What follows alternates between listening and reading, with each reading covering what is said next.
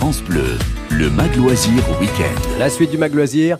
Un breton sur scène qui fait rire, c'est avec David Lantin qui nous expliquera pourquoi dans un instant, mais tout de suite le conseil lecture de Sophie Scarpula. Il paraît que les petites poules ont pondu un nouveau livre. Oui, je vais essayer de ne pas y laisser des plumes. Cote, cote, cote, Laurent. Oui, vous faites autrement bien. dit, autrement dit, je confirme. c'est un très chouette album. Quand les petites poules auront des dents, c'est signé Christian Jolibois et joli nom. Et pour les très belles illustrations, c'est Christian Henrich. Tout ça est publié chez Le Robert Pocket Jeunesse.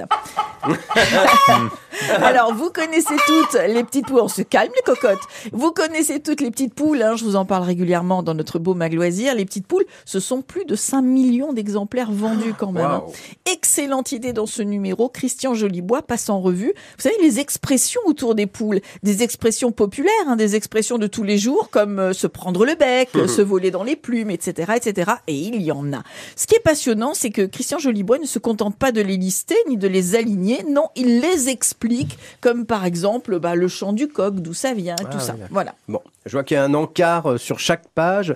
Qu'est-ce que, qu'est-ce que ça dit Alors, ça rencontre justement les, les légendes et les expressions. Par exemple, quand les poules auront des dents, Oui.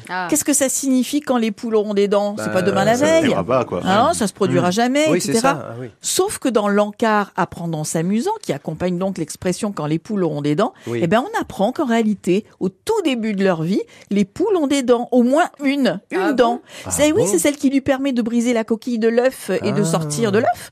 C'est donc vrai. à l'étape de poussin que la poule a des dents. Voilà. Ah bah ça, Un alors. autre exemple, ne pas mettre tous les œufs dans le même panier. Oui. Hein, Oui. c'est-à-dire savoir se diversifier, euh, ne pas tout miser sur une seule chose, parce que si vous perdez, bah vous perdez tout.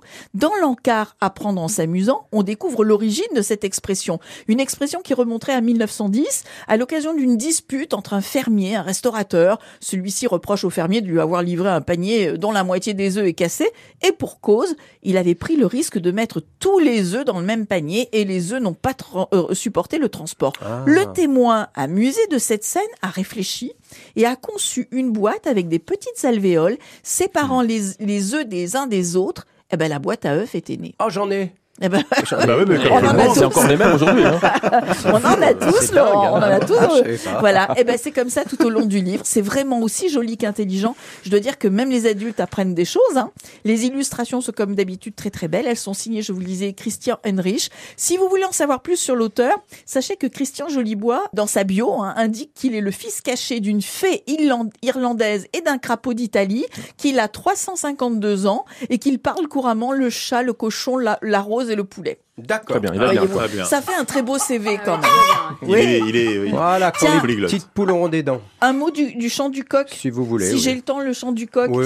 Euh, vous savez que on- en France, on dit euh, cocorico quand Ouais, on oui, fait le coq. ouais, hein, ouais. quand on dit que le coq dit cocorico. Et ben ailleurs, en Angleterre par exemple, le coq lance des cook-doodle. Ah ouais. Cook-doodle. Et en Russie, des koukarekou Ouais. ou koukaricou D'accord. ou de curieux wouhou en Chine. Voilà, Donc euh, ça, voilà, alors. selon selon le pays, il fait des cocoricots Bah, différents. c'est l'accent. hein. c'est l'accent, c'est ça. Et Allez, sinon, on mange quoi à midi?